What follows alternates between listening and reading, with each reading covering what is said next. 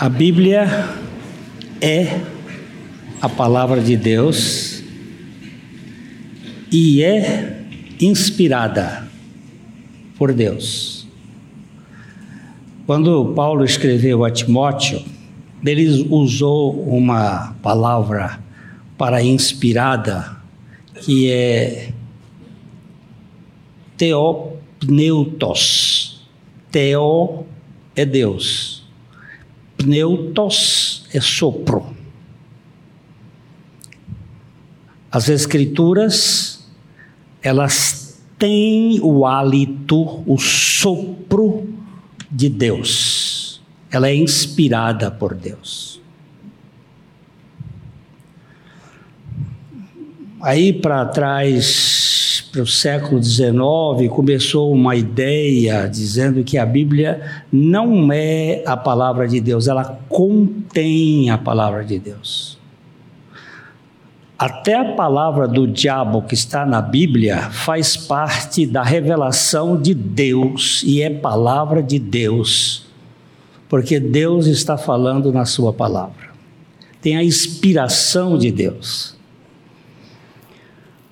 E a Bíblia também diz que tudo que foi escrito outrora para o nosso ensino foi escrito, para que pela consolação e paciência das Escrituras nós tenhamos esperança. Então, às vezes eu leio um texto e eu pergunto: por que, Espírito Santo, o Senhor colocou essa cena nas Escrituras? O que, é que tem aqui que eu preciso é, considerar? Então, nós vamos ler um texto que está em João capítulo 19, os versos 25 a 27. João 19, 25 a 27. E junto à cruz estavam a mãe de Jesus e a irmã dela, e Maria, mulher de Clopas, e Maria Madalena. Vendo Jesus, sua mãe, e junto a ela o discípulo amado, disse: Mulher, eis aí teu filho. Depois disse ao discípulo: Eis aí tua mãe. Dessa hora em diante, o discípulo a tomou para casa.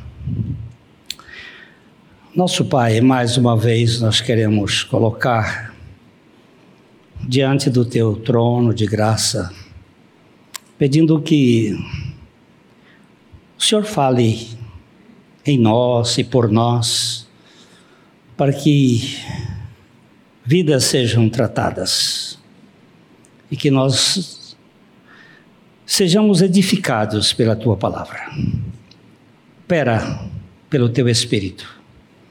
Em nome de Jesus. Amém. Na última vez que nós estivemos aqui vendo uma parte desse texto, nós vimos que haviam alguns espectadores de longe. Eles estavam vendo a cruz lá no Monte Gólgota, o Calvário, mas de longe. Havia dois, haviam dois que estavam ao lado. Havia um pequeno grupo que estava ao pé da cruz. E a havia um, um centurião romano que cuidava da centúria. E, esse pequeno grupo parece que são dez pessoas. Como foi lido aqui, havia, estava ali Maria, a mãe de Jesus, estava a irmã dela, que nós vimos aqui, que, segundo Marcos, ela chamava-se Salomé e ela era irmã de Maria, a mãe de Tiago e João. E havia também Maria de Clós, que era mãe de Tiago, não o Tiago, irmão de João, mas Tiago, irmão de José. Era Tiago e José. E a Maria Madalena. Eram as três Marias e Salomé. E estava ali o único discípulo de Jesus. Nós não encontramos nenhum dos discípulos nos capítulos da, da crucificação. 27 de Mateus, 15 de João, de Marcos, é, 22, 23 de, de, de Lucas e 19 de João. Eles não aparecem. Os discípulos de Jesus, a partir da prisão de Jesus, lá na, no Getsemane, lá no, no, no lugar da oração, eles deram no pé. Eles fugiram. Pedro, nós já vimos aqui a, a, carreira dele foi, ele foi ficando de longe também e, e foi até o pátio do sumo sacerdote. Parece que Judas foi um que foi até o pátio. Possivelmente Judas é aquele que abriu a porta para o Pedro entrar na casa do sumo sacerdote, no pátio. E João é o único que fica ali perto da cruz. É que a gente, a gente vai verificar que tanto os discípulos de Jesus quanto os irmãos dele só vieram a ter uma revelação de quem ele era de fato depois da ressurreição. Ali é que abre o entendimento para compreenderem as Escrituras dos seus discípulos e os seus irmãos, que até então foram adversários provocantes dele, passaram a crer nele. Uh, nós também vimos que havia um grupo uma multidão. Então, havia os espectadores de longe, havia os dois ladrões, aqui estavam os dois ladrões, tinha esse grupinho dos, dos dez, ali ao pé da cruz, e uma multidão na cruz com ele.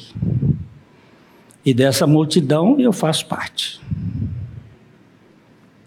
Esse, esse grupo aí, muitos invisíveis, na, muitos estavam ali também, porque parece que o centurião ele creu depois. E temos outros que vão crendo, até o ladrão do lado também creu que estava na cruz com Cristo. Mas uh, tem uma multidão enorme que está em Cristo na cruz.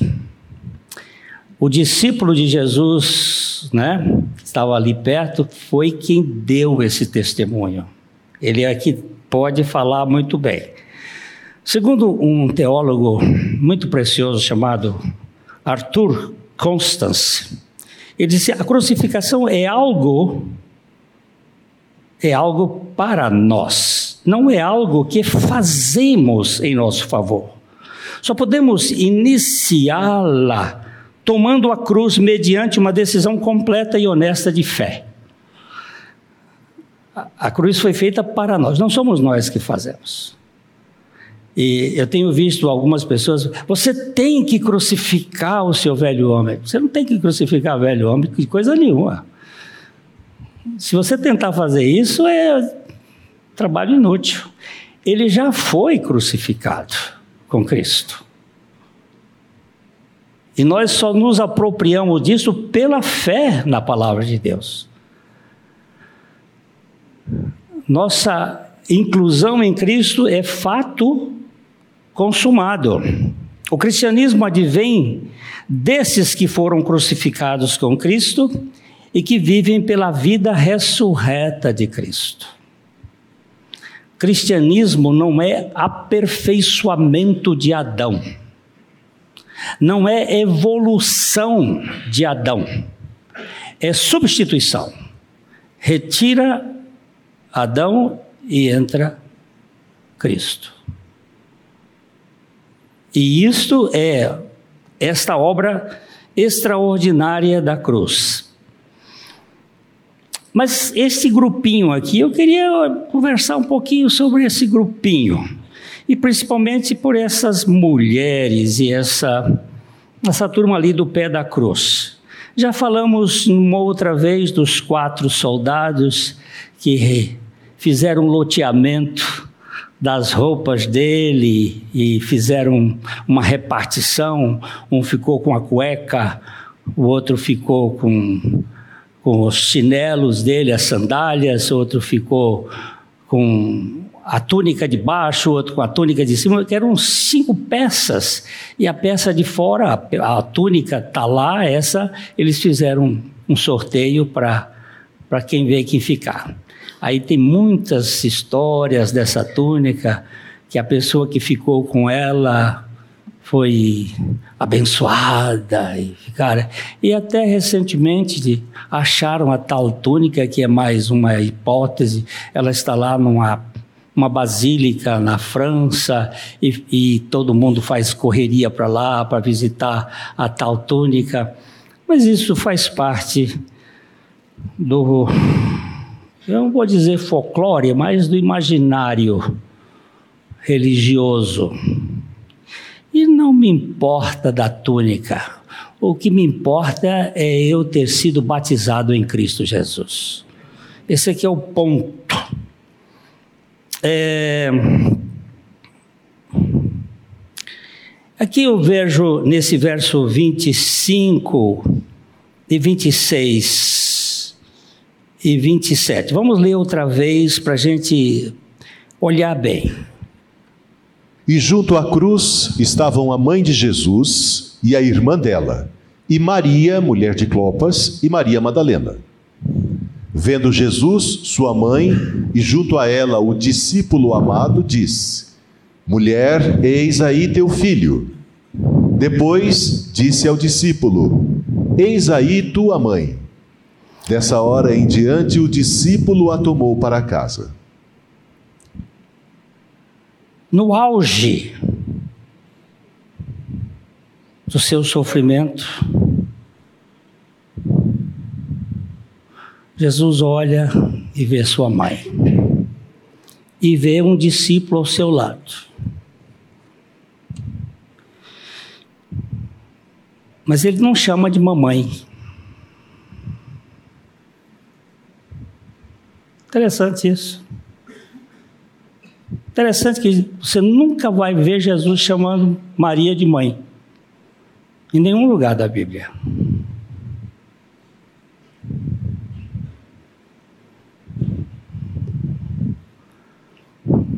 Ele chama de mulher. Todas as vezes que ele se dirige a ela, pelo menos duas vezes estão registradas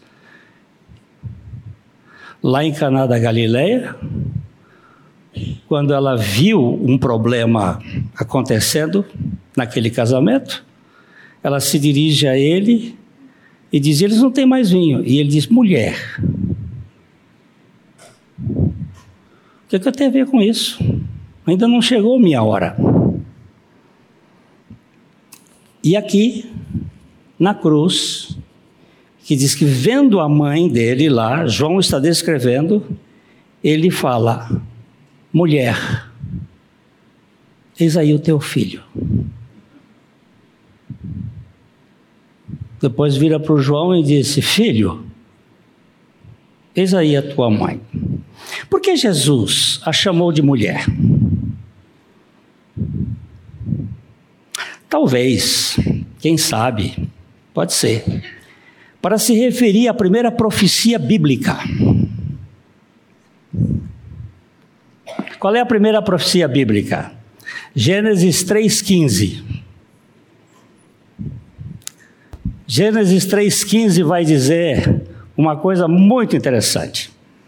Porém, inimizade entre ti e a mulher, entre a tua descendência e o seu descendente este te ferirá a cabeça e tu lhe ferirás o calcanhar. Aqui nós temos uma conversa de Deus. Deus começa conversando com Adão.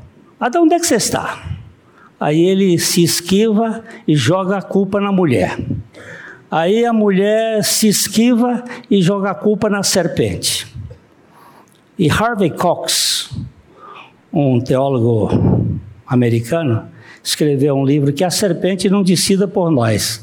A serpente ficou sem palavra e não tinha mais jeito. Aí Jesus, Deus começa falando com a serpente. E ele diz assim: é, porém uma inimizade entre ti, serpente, e a mulher, o vaso. Não necessariamente Eva, mas o vaso mulher. Porém, inimizade entre ti e a mulher, entre a tua descendência, descendência da serpente, quem é essa descendência da serpente? Segundo a Bíblia, no Salmo, o descendente da serpente são os ímpios. Alienam-se os ímpios desde a madre. Nascem e se desencaminham proferindo mentiras. Tem peçonhas semelhantes à peçonha das serpentes. Nós somos a raça de ímpios. A criança, por mais bonitinha e coisinha, gostosinha que nasça, ela tem o germe da serpente, ela tem as, o veneno da serpente. Qual é o veneno da serpente? A teomania, a onipotência, aquela postura humana de querer se autodirigir. Isto é a gênesis do pecado. E ela é, é, todo ser humano é, é, é serpentário, ou botrópico, ou laqueses, ou crotálico, ou sei lá o que, tipo de venenos e cobras que nós temos. O veneno da língua das pessoas é mais potente. O Maurício fez um estudo, não esse último, mas o anterior, ele mostrando os cientistas descobriu que a saliva, a nossa saliva, tem uma peçonha semelhante à peçonha das serpentes. Nós somos uma raça viporina e venenosíssima. Tem mais gente aleijada por palavras que nós proferimos do que por meter a mão na toca do tatu e ser mordido por uma cascavel. Ele diz: porém, inimizade entre ti e a mulher, entre a tua descendência. A descendência da serpente somos nós. E o seu descendente. Português aqui vale a pena. Teu e seu. Tu, pessoa com quem se fala. Ele, seu, a pessoa de quem se fala. Porém, inimizade entre ti, mulher, entre ti, serpente, e a mulher, ela entre a tua descendência, a descendência da serpente, a humanidade e o seu descendente, o descendente da mulher, Cristo Jesus. Cristo Jesus é o descendente da mulher. Este te ferirá a cabeça, lá na cruz, e tu lhe ferirás o calcanhar. Você vai picá-lo e você vai matá-lo, mas ele vai acabar com sua raça, lá na ressurreição, porque ele vai ressuscitar. Esse é o, é o primeiro. Talvez seja isso que Jesus esteja dizendo. Aquela profecia está cumprindo.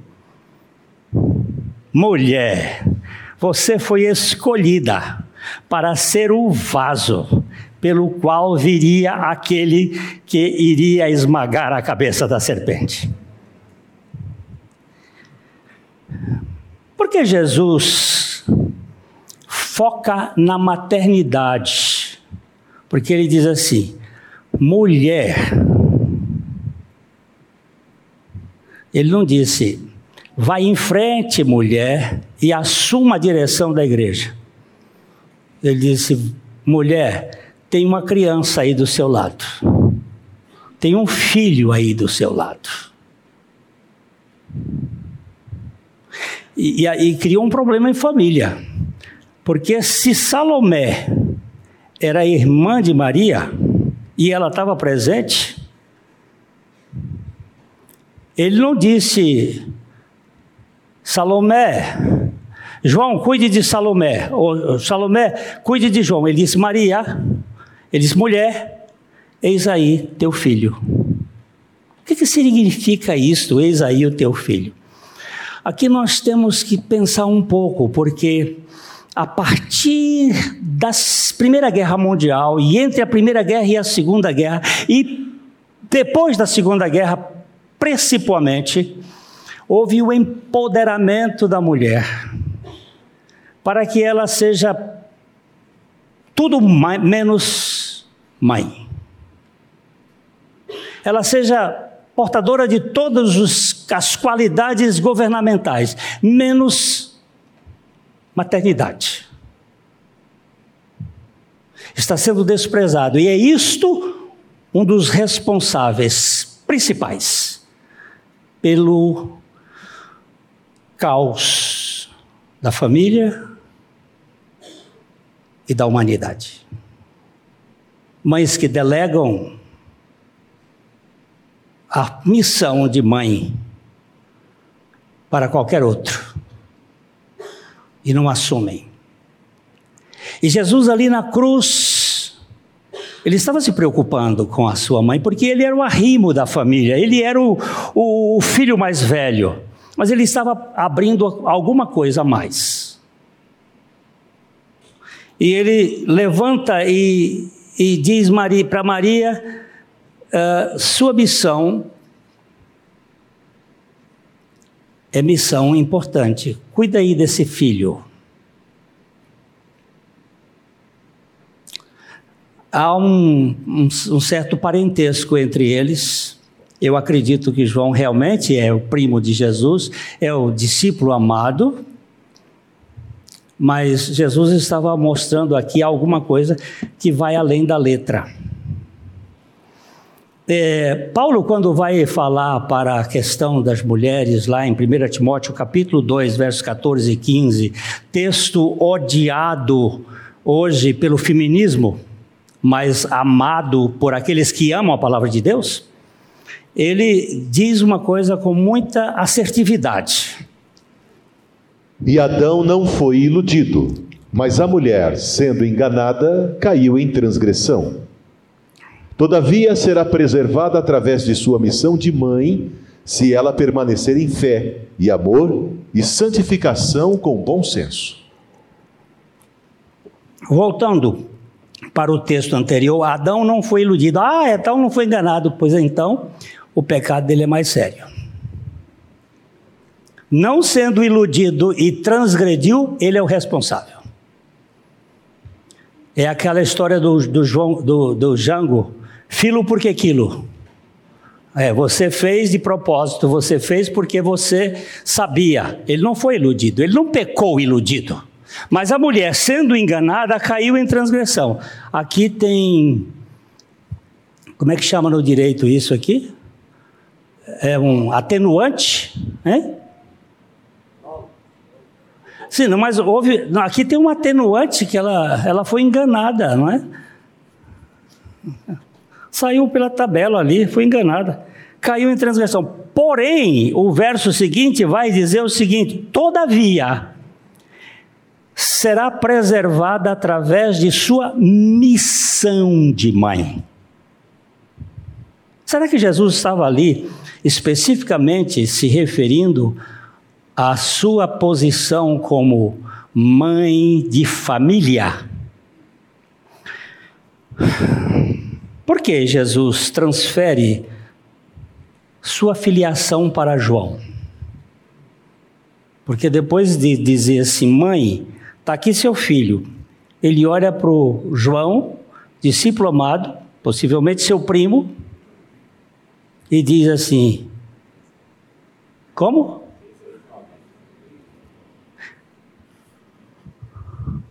E diz para o discípulo: Eis aí tua mãe. O que Jesus quer fazer com a cabeça da gente com isso aqui? Será que ele queria ampliar o conceito de família? Ele fez uma baguncinha ali na cruz tirou o filho da Salomé e entregou para Maria, pegou Maria e entregou como mãe do João. E, o que, que, que o senhor quer dizer com isto? Essa fala de Jesus, ela foi ouvida somente para os, por aqueles que estavam perto.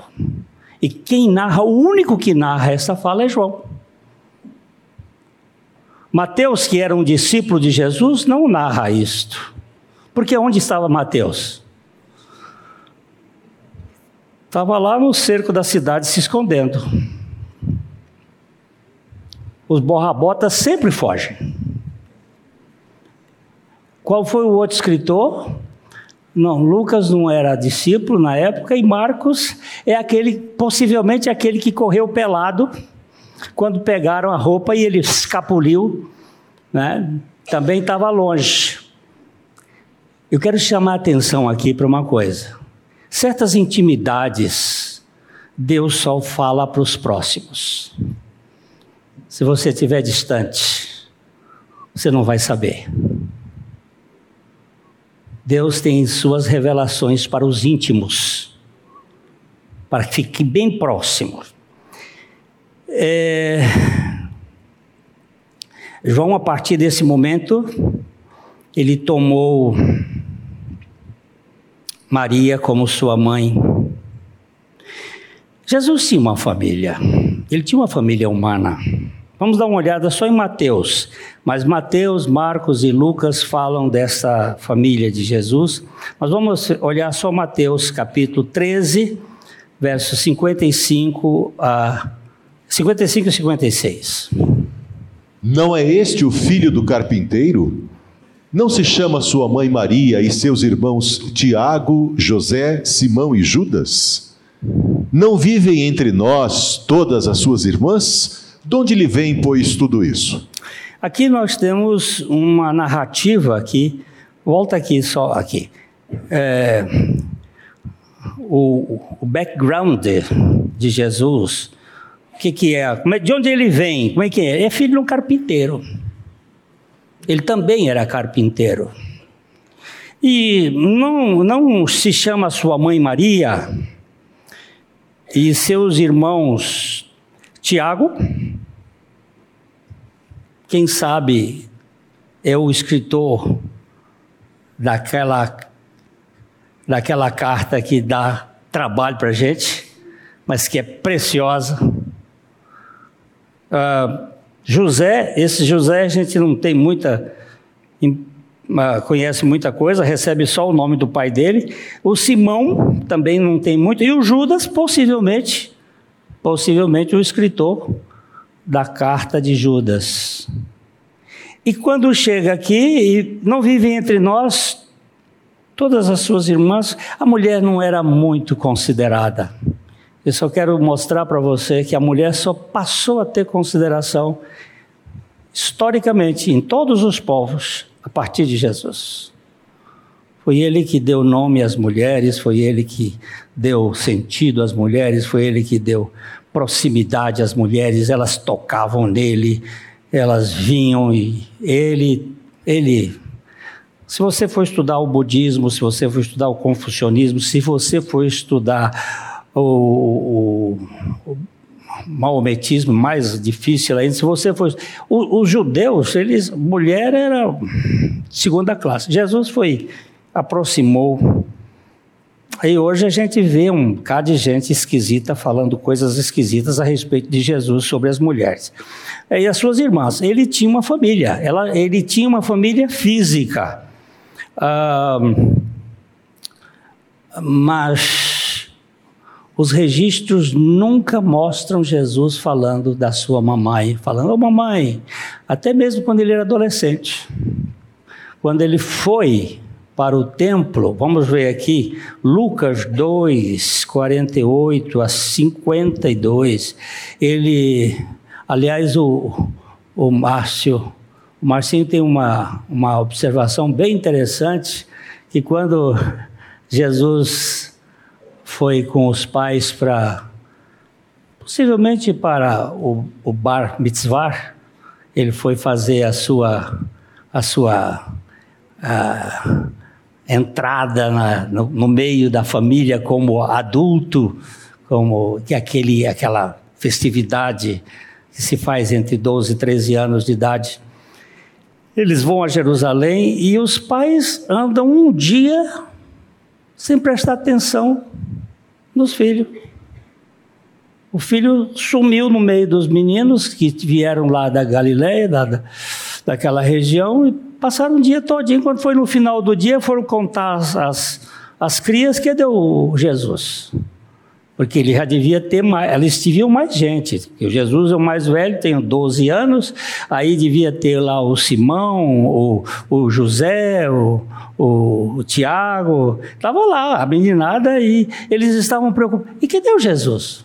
Parece que uma certa displicência. Certo? É, é, talvez essa conversa que a gente ouve muito assim, este aborrecente. Que que é, conversa é essa? Quando foi que filho é aborrecente? Ah, mas ele está numa, numa idade, uma idade complicada. Essa idade aí é uma idade. É, eu acho que mais complicado são os pais. Não a criança, não o adolescente. Então eu, eu, eu desconfio aqui da atenção dos nossos queridos José e Maria.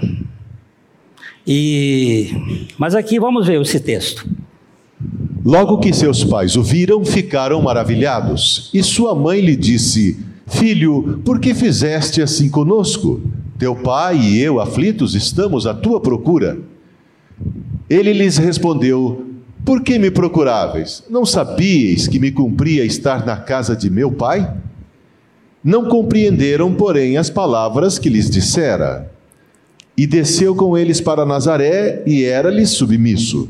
Sua mãe, porém, guardava todas estas coisas no coração.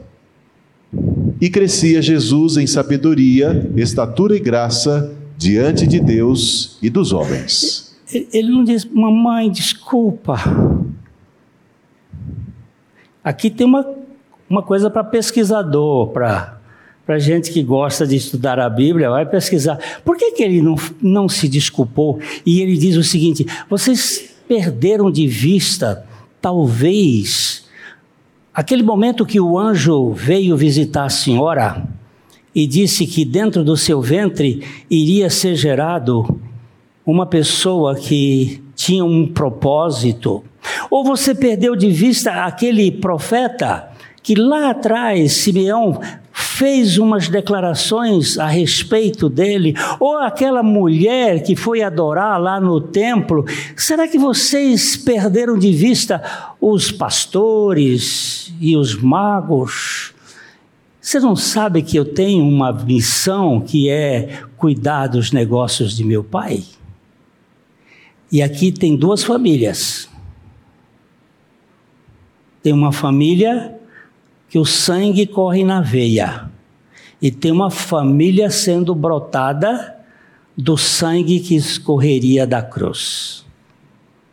São dois tipos de família.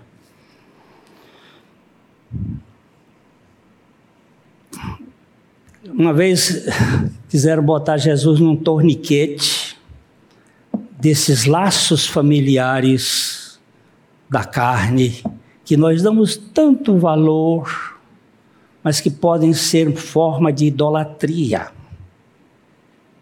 que é um risco muito grande. Nós temos que cuidar dos nossos filhos, mas presta atenção, que quando Jesus estava, eu vou usar Marcos aqui, Marcos 3, 20, 32 a 35. Muita gente estava sentada ao redor dele e lhe disseram: Olha, tua mãe, teus irmãos e irmãos estão lá fora à tua procura. Então ele lhes respondeu, dizendo: Quem é minha mãe e meus irmãos? E correndo olhar pelos que estavam assentados ao redor, disse: Eis minha mãe e meus irmãos.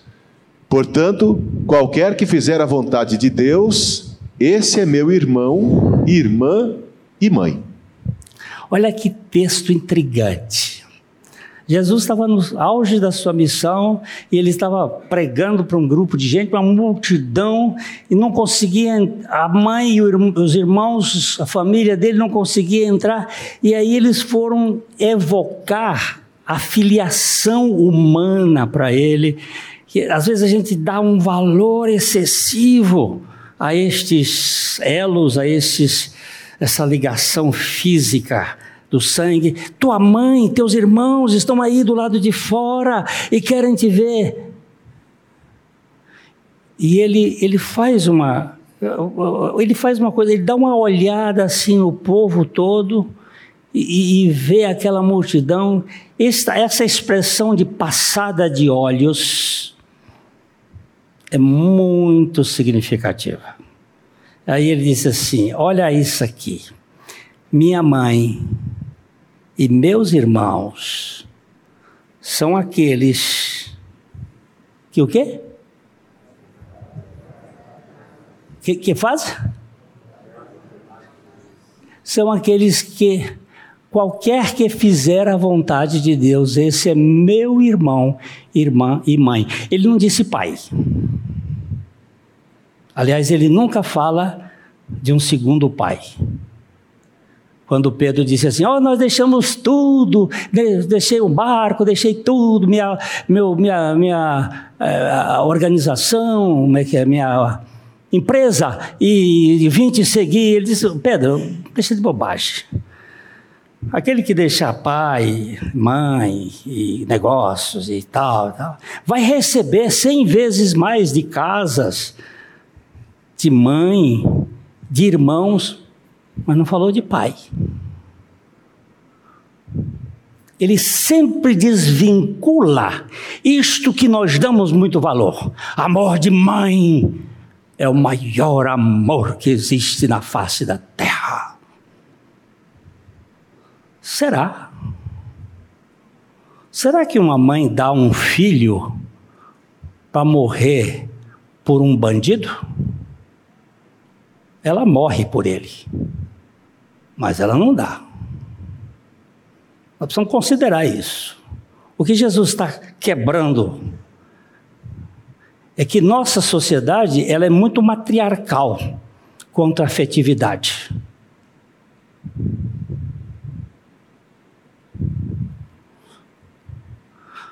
Mãe é uma benção, mas é igual galinha, debaixo das asas. Uma mãe não solta um filho nem que. Duvido que se fosse uma mãe faria o que o pai do pródigo fez. Não, meu filho, você fica aqui, você fica aqui. E amarrava ele, grudava ele no pé da, do piano, você não sai daqui. Mãe não faz, não solta. Então nós temos que considerar se estorgue. O amor estorgue é um amor que suporta a realidade espiritual. Parece que Jesus está mexendo nessas coisas. Ele está levantando alguma coisa que é muito, é muito grande. Aqui, junto à cruz, Jesus se envolve com o bem-estar de sua mãe. Ele envolve-se com o bem-estar do seu discípulo, procura um amparo para Maria e a Bíblia diz que daquele dia em diante João foi cuidar dela. E segundo os, os estudiosos, eles viveram cerca de 10 anos em Jerusalém. E depois ele foi para Éfeso, onde João e lá em Éfeso eu até quis ir, ainda não pude, até me fizeram uma proposta para o ano que vem fazer uma viagem nas sete igrejas, e até estou jogando aqui para ver se vai dar ou não vai dar, não sei. Eu tinha vontade de ir lá pra, só para saber assim, onde foi que minha irmã Maria morou. Mas eu não quero saber mais do que isto. Eu quero saber como é que Jesus desprende a afetividade carnal para nós termos uma relação maior do que aquela que termina na tumba.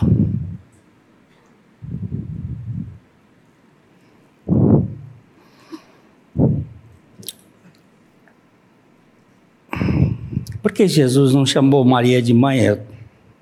Talvez também para ela não sofrer tanto. Se, imagina se ele ali na cruz, pregado, né? Ele dissesse assim: Mamãe, ai, eu acho que o coração dela partia, né? Ele arrebentava o coração dela. Pode ser que seja isto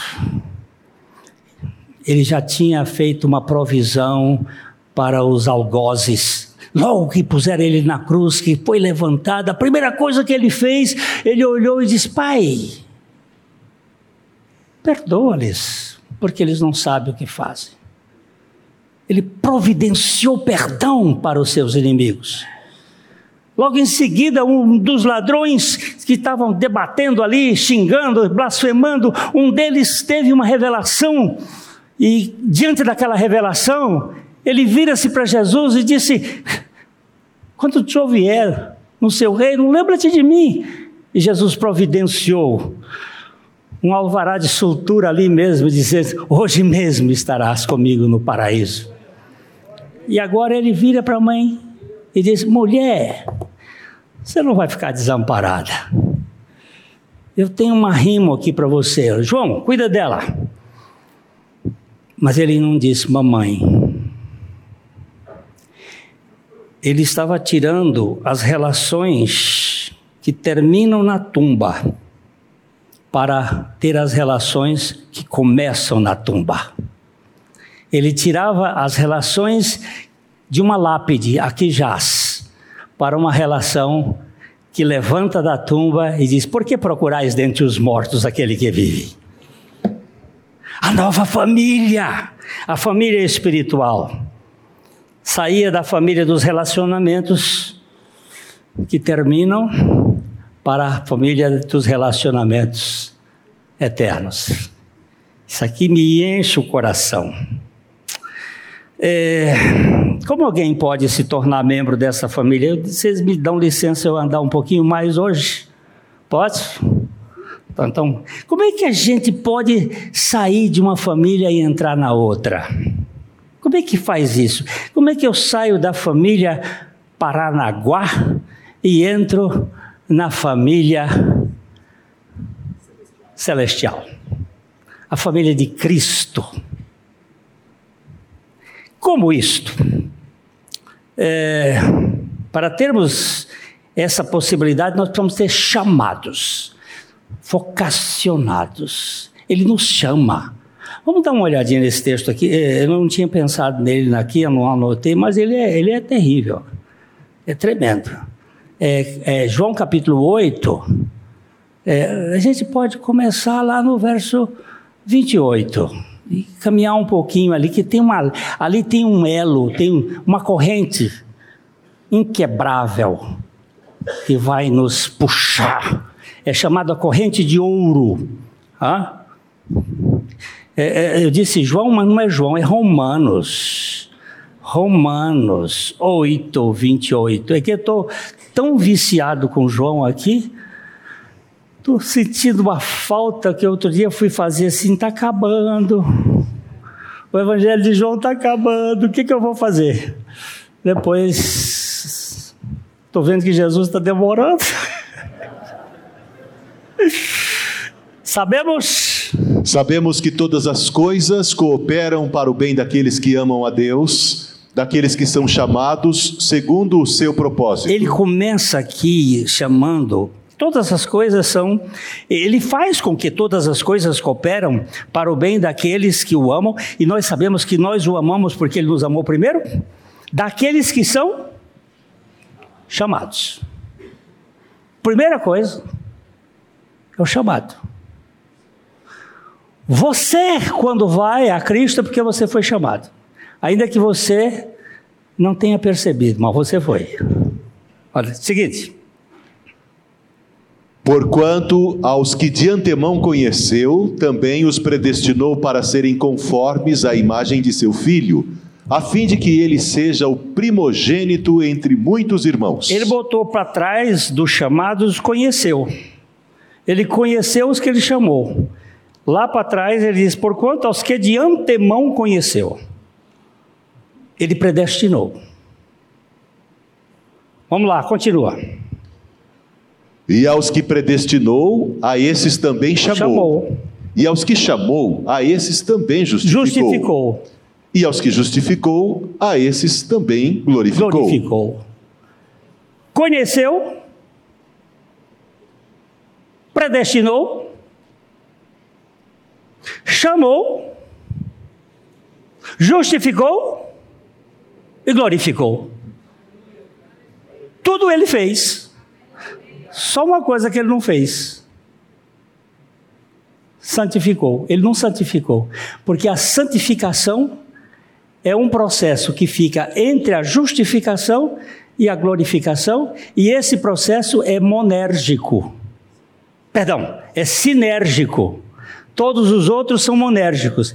Ele, ele nos conheceu antes, ele predestinou, ele chamou, ele justificou e ele glorificou. Aqui nesse meio, a santificação. E a santificação é quando ele diz assim: Glênio, aquele cara que lhe ofendeu, você vai perdoar. Aí você diz assim: mas eu não tenho capacidade, a ofensa foi muito grande. Ele diz assim: Mas eu tenho poder para lhe dar o perdão para você perdoá-lo. Mas, Senhor, eu tenho dificuldade, porque porque a ofensa é, é terrível. Ele disse: Mas o sacrifício da justificação foi maior do que todo o peso da sua ofensa. E eu lhe perdoei, e com o perdão que eu lhe perdoei, você pode perdoar. E isso é para alguém que está aqui hoje, porque eu não tinha pensado nisso, mas o Senhor botou isso aqui para dizer, e você aguenta firme. Porque você não pode viver como filho de Deus nesse limite. Ele chama e você recebe Jesus Cristo. Veio para o que era seu, os seus. Vamos botar esse texto. João capítulo 1, verso 11 a 13. Veio para o que era seu e os seus não o receberam. Mas a todos quantos o receberam, deu-lhes o poder de serem feitos filhos de Deus, a saber, aos que creem no seu nome, os quais não nasceram do sangue, nem da vontade da carne, nem da vontade do homem, mas de Deus. Opa! Ele veio para o que era seus, possivelmente o seu povo, os judeus. Os seus não o receberam. Não é aceitar, não, meu irmão, é receber mesmo. Não venha com essa história de aceitar, porque quem aceita rejeita. Mas o que recebe não pode deixar de receber, porque ele é um carente. O sujeito que está lá na, sangrando na estrada, quando chega a, a, a, ambulância, ele não tem outra coisa a fazer. Cuida de mim porque eu estou morrendo. E o outro que quando, quando Deus chama, ele tá e ele recebe. Veio para o que serão os seus, não receberam, mas a todos quantos o receberam. E ele usa três categorias aqui. Não são aqueles que têm consanguineidade, não é uma questão de judaísmo não são aqueles que têm instinto, não é uma questão da carne. E nem é também uma questão da volição humana, não é porque eu quis, eu só quis porque ele me quis. E eu não queria, mas ele me quis tanto que eu acabei querendo. Pronto. É de Deus. Primeira coisa, receber. Segunda coisa, ser guiado pelo Espírito Santo. Romanos capítulo 8, versos 14 a 16. Pois todos os que são guiados pelo Espírito de Deus são filhos de Deus. Porque não recebestes o espírito de escravidão para viverdes outra vez atemorizados, mas recebestes o espírito de adoção, baseados no qual clamamos Abba Pai. O próprio Espírito testifica com o nosso espírito que somos filhos de Deus. Como é que nós saímos de uma família e entramos na outra? Primeiro, recebendo a Cristo. Segundo, sendo guiado pelo Espírito Santo. O Espírito vai testificar com o nosso Espírito. Um dia eu cheguei em casa, eu era menino aí, de uns oito, nove anos, todo feliz da vida. E cheguei para minha mãe e disse: Mamãe, a tia fulana de tal diz que na minha veia corre sangue azul. Minha mãe disse assim: o que, quem foi que lhe disse isso, meu filho? Na sua veia corre o mesmo sangue de Zé Barbosa. Zé Barbosa era o carroceiro da cidade, que levava lenha na cidade. O mesmo sangue dele é o seu. Para de besteira quanto à questão de origem de família. Você tem uma família diferente, a sua família é do céu. Acabou. Esse negócio de a minha família, meu filho, sua família não é ninguém, não é nada. Se você não tem a família de Deus, você é apenas um presunçoso. Eu sou dos tais fulanos de tais, e daí? Vai ficar na lápide?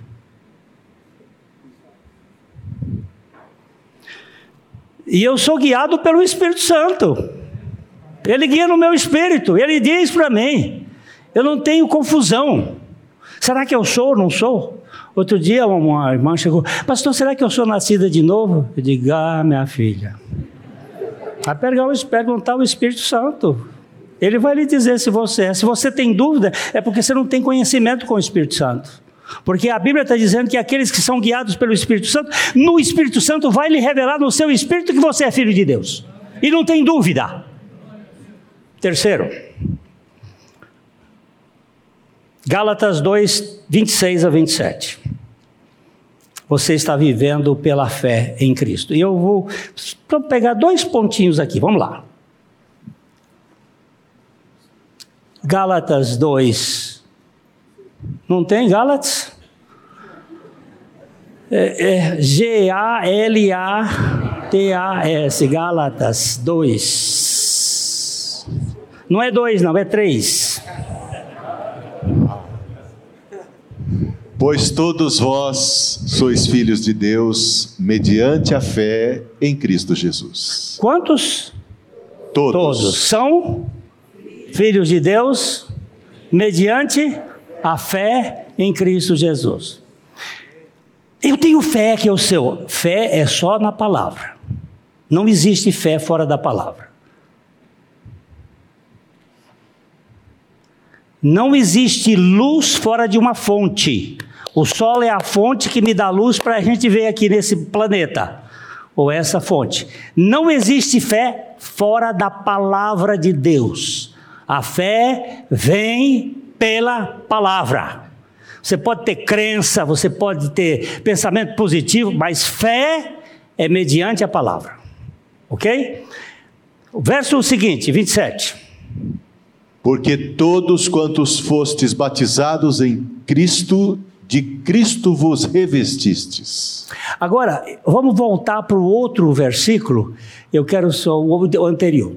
Ele diz assim: Pois todos vós sois filhos de Deus mediante a fé em. Essa preposição aqui, em, é em uma ideia de contato. Em Cristo. É, mas assim, mas em mais ideia. Agora a palavra de baixo,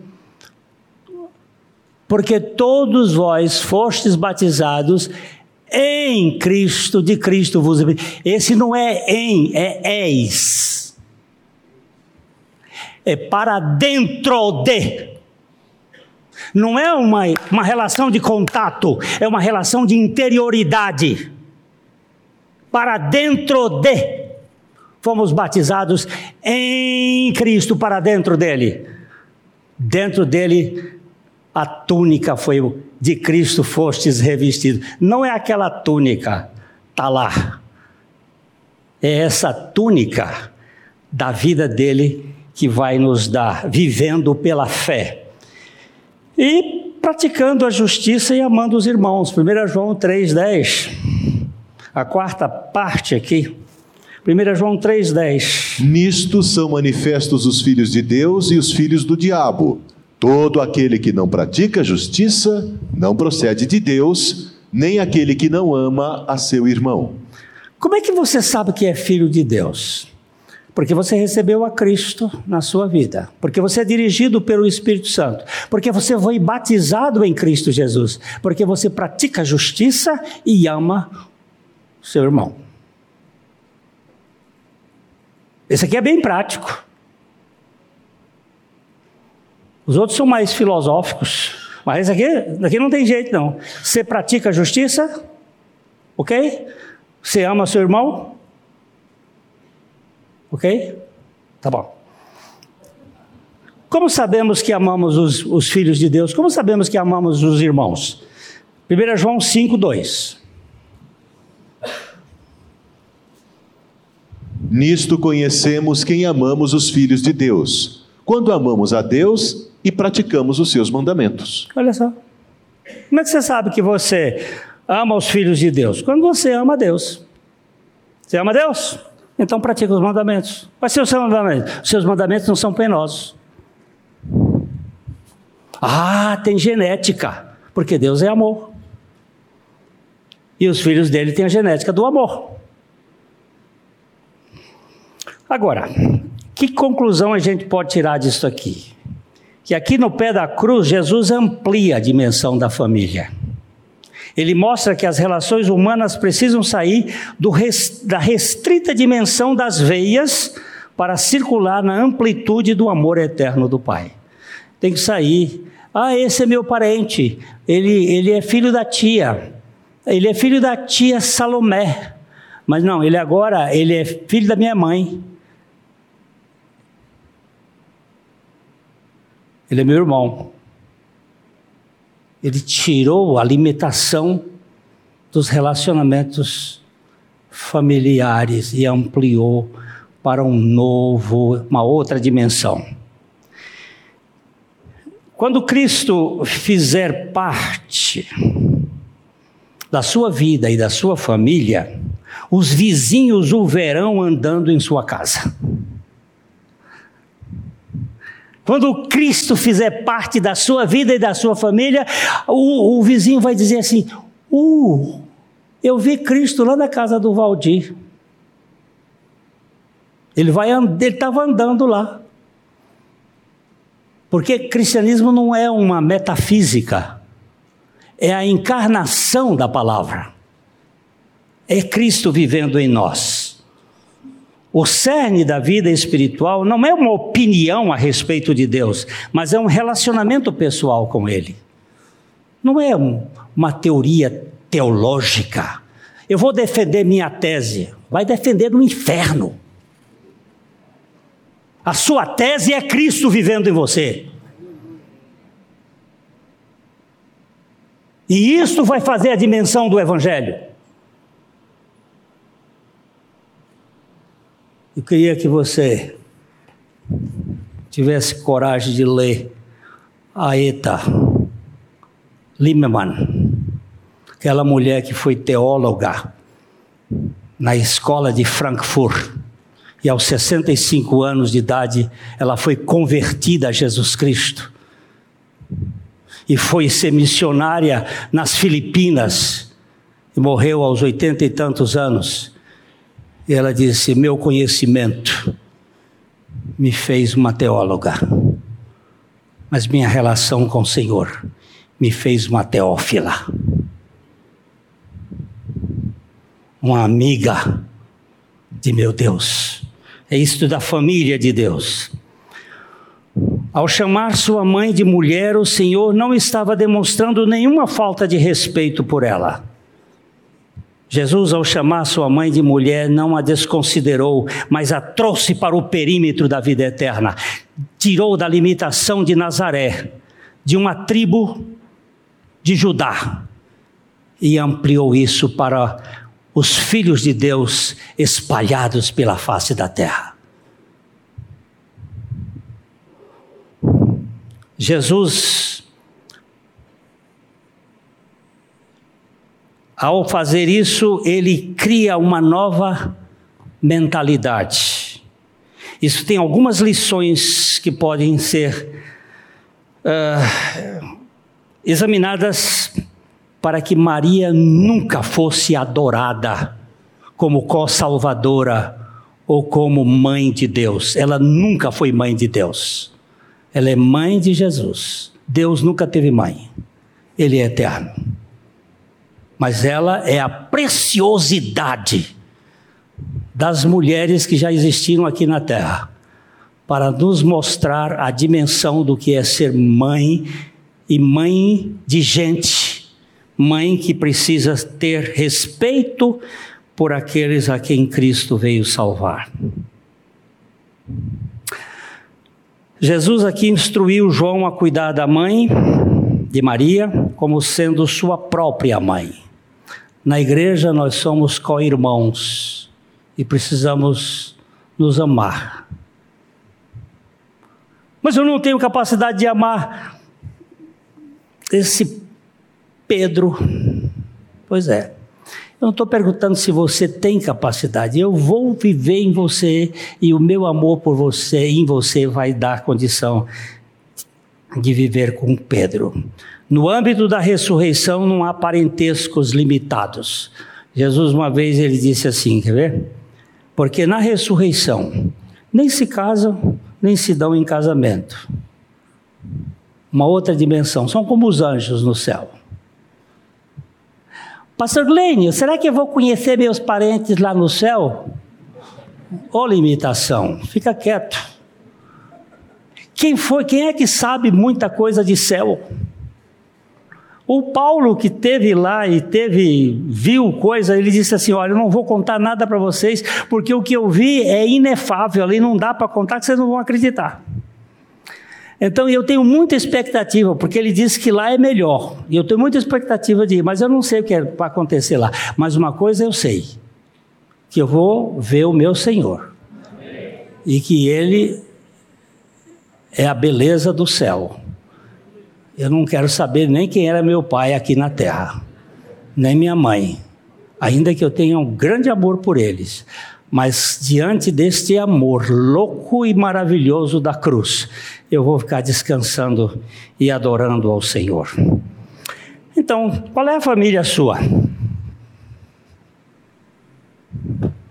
A essa que está lá no, na certidão de nascimento, que você dá tanto valor, eu sou. Vamos respeitá-los, vamos considerá-los, vamos ter por eles nosso afeto, nosso cuidado. Eu eu, eu fico muito grato de ser filho do pai que eu tive, da mãe que eu tive. Mas não é isso que me fascina. É saber que Jesus Cristo me colocou na sua família para que eu me tornasse filho do pai dele. Eu termino só contando essa história, porque eu estava lá em Pernambuco numa, num encontro lá, um teatro cheio de gente. Aí veio o menino, pastor, eu queria fazer a apresentação do senhor, eu queria saber quais são os seus títulos. Eu digo, o quê? Não, quais são os seus títulos, quais são os seus cursos? Meu filho, eu não sou Rio, eu não tenho curso. Quem tem curso é Rio. Ah, mas como é que eu vou? Eu também não tenho título, eu não compro na, no, na Bolsa de Valores, eu não compro título de lugar nenhum. Mas como é que eu vou apresentar o senhor? Glênio, meu nome não é Glênio? Não sei por que, que meu pai e minha mãe puseram botar esse nome. Podia ter botado outro melhor, mas é esse que eu tenho, Glênio. E, e, mas, mas, mas só isso. Eu disse, isso não é tudo, meu filho, eu sou Glênio, Glênio Paranaguá, Glênio Fonseca Paranaguá, tá bom? Não, mas, mas tem que dizer mais alguma coisa. Meu filho, diga então assim, Glênio Fonseca Paranaguá, filho de Deus. Aí ele me disse, mas só isso? Ah. ah. Aí, aí eu dancei a baiana. Em Pernambuco. Meu filho, você não. Se eu chegasse aqui e dissesse assim, eu sou o Glênio Fonseca Paranaguá, filho da rainha Elizabeth. Aí você ia dizer assim: eis aqui um príncipe, filho da rainha Elizabeth. Pois é. Você está me considerando? Eu digo, eu sou filho de Deus. Você pensou nisso, meu filho? Então, diga mais assim: Glênio Fonseca Paranaguá, filho de Deus, menino de recado de Jesus. Aí ele foi, é todo sem graça. Olha, meus irmãos, meus amigos, aqui está o preletor dessa noite, é o pastor, e já botou pastor. Eu não tinha dito para botar pastor. Pastor é uma função da igreja, não é um título. Glênio Fonseca Paranaguá, ele disse que ele é filho de Deus e menino de recado de Jesus. Aí eu fui, aí eu, nadei. Fui para frente e disse: Meu irmãozinho, você não entendeu nada. Você faz parte da família mais preciosa nesse mundo que nunca acaba. Que vão botar um aqui jaz, mas um dia este sepulcro abrirá a sua boca e você se levantará ressuscitado com o corpo glorificado em Cristo Jesus para viver eternamente na casa de papai do nosso Abba. Então, por favor, por favor, larga essa dimensão de fundo de quintal. Experimente o reino de da soberana graça de Deus e dance nesse local de aceitação incondicional ali na cruz com Cristo.